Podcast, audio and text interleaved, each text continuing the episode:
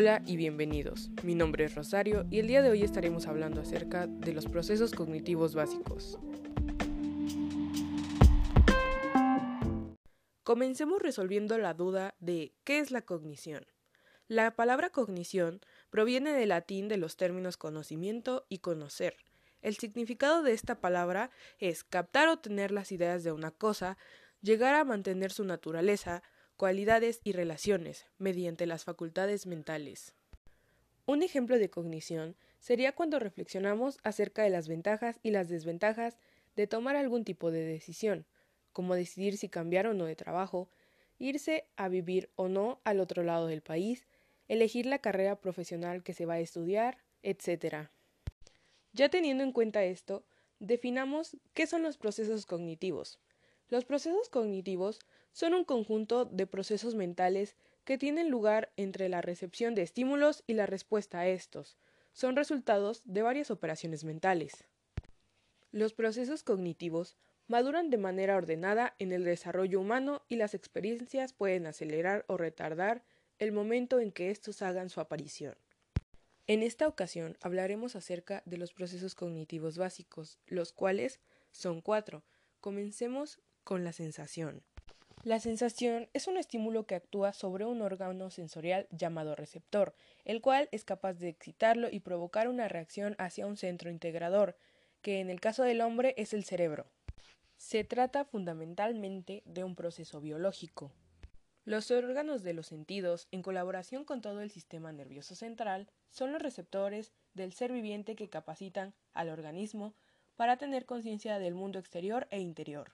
Las sensaciones son necesarias pero no suficientes en la percepción sensible. Es casi imposible percibir una sensación en forma aislada. Por lo general, lo que llega a la conciencia son configuraciones globales de sensaciones. El segundo proceso cognitivo básico es la percepción. Es un fenómeno complejo por el que reconocemos, organizamos y entendemos las sensaciones recibidas de los estímulos ambientales. También es un proceso psicológico a través del cual el perceptor interpreta y atribuye un sentido a la información que le llega a través de distintas modalidades sensoriales.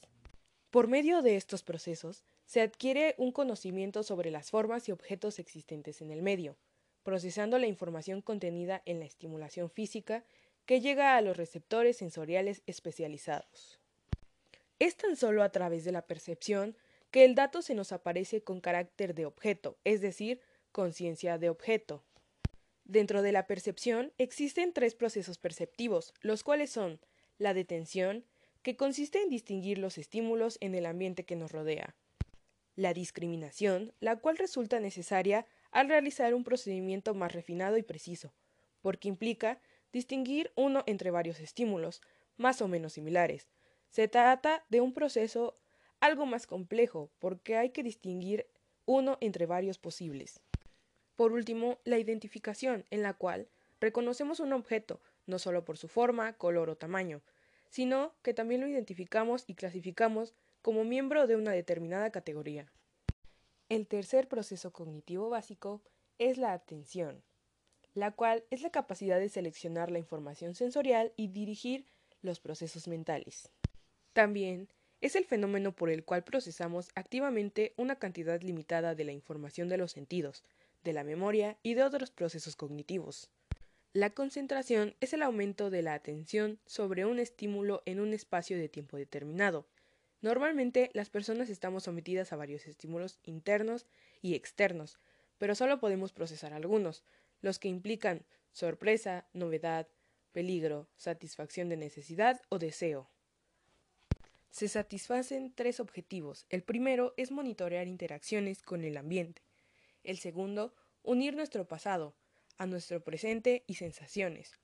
Y el tercero, controlar y planificar nuestras acciones futuras. También existen cuatro funciones principales de la atención. La primera es la atención selectiva en la que elegimos prestar atención a algunos estímulos e ignorar otros. La segunda es la vigilancia en la que esperamos atentamente detectar la aparición de un estímulo específico. A través de la vigilancia, para detectar señales Estamos preparados para actuar rápidamente cuando detectamos el estímulo. El tercero es el sondeo, en el que buscamos activamente estímulos particulares. El sondeo implica la búsqueda activa de un estímulo y se refiere a un examen atento del ambiente en la relación a los aspectos específicos. El número de estímulos y la cantidad de distractores afectan el rendimiento. La cuarta y última es la atención dividida, en la que distribuimos nuestros recursos de atención para coordinar nuestro desempeño en más de una tarea al mismo tiempo. El cuarto y último proceso cognitivo básico es la memoria, el cual es un proceso por medio del cual la información se codifica, almacena y recupera. El modelo explicativo de la memoria consta de cuatro partes. El primero es la memoria sensorial, icónica e icónica. La segunda, la memoria a corto plazo, de trabajo. El tercero es la memoria a largo plazo, de alta capacidad. Y el cuarto es la memoria operativa, el procesamiento consciente de símbolos.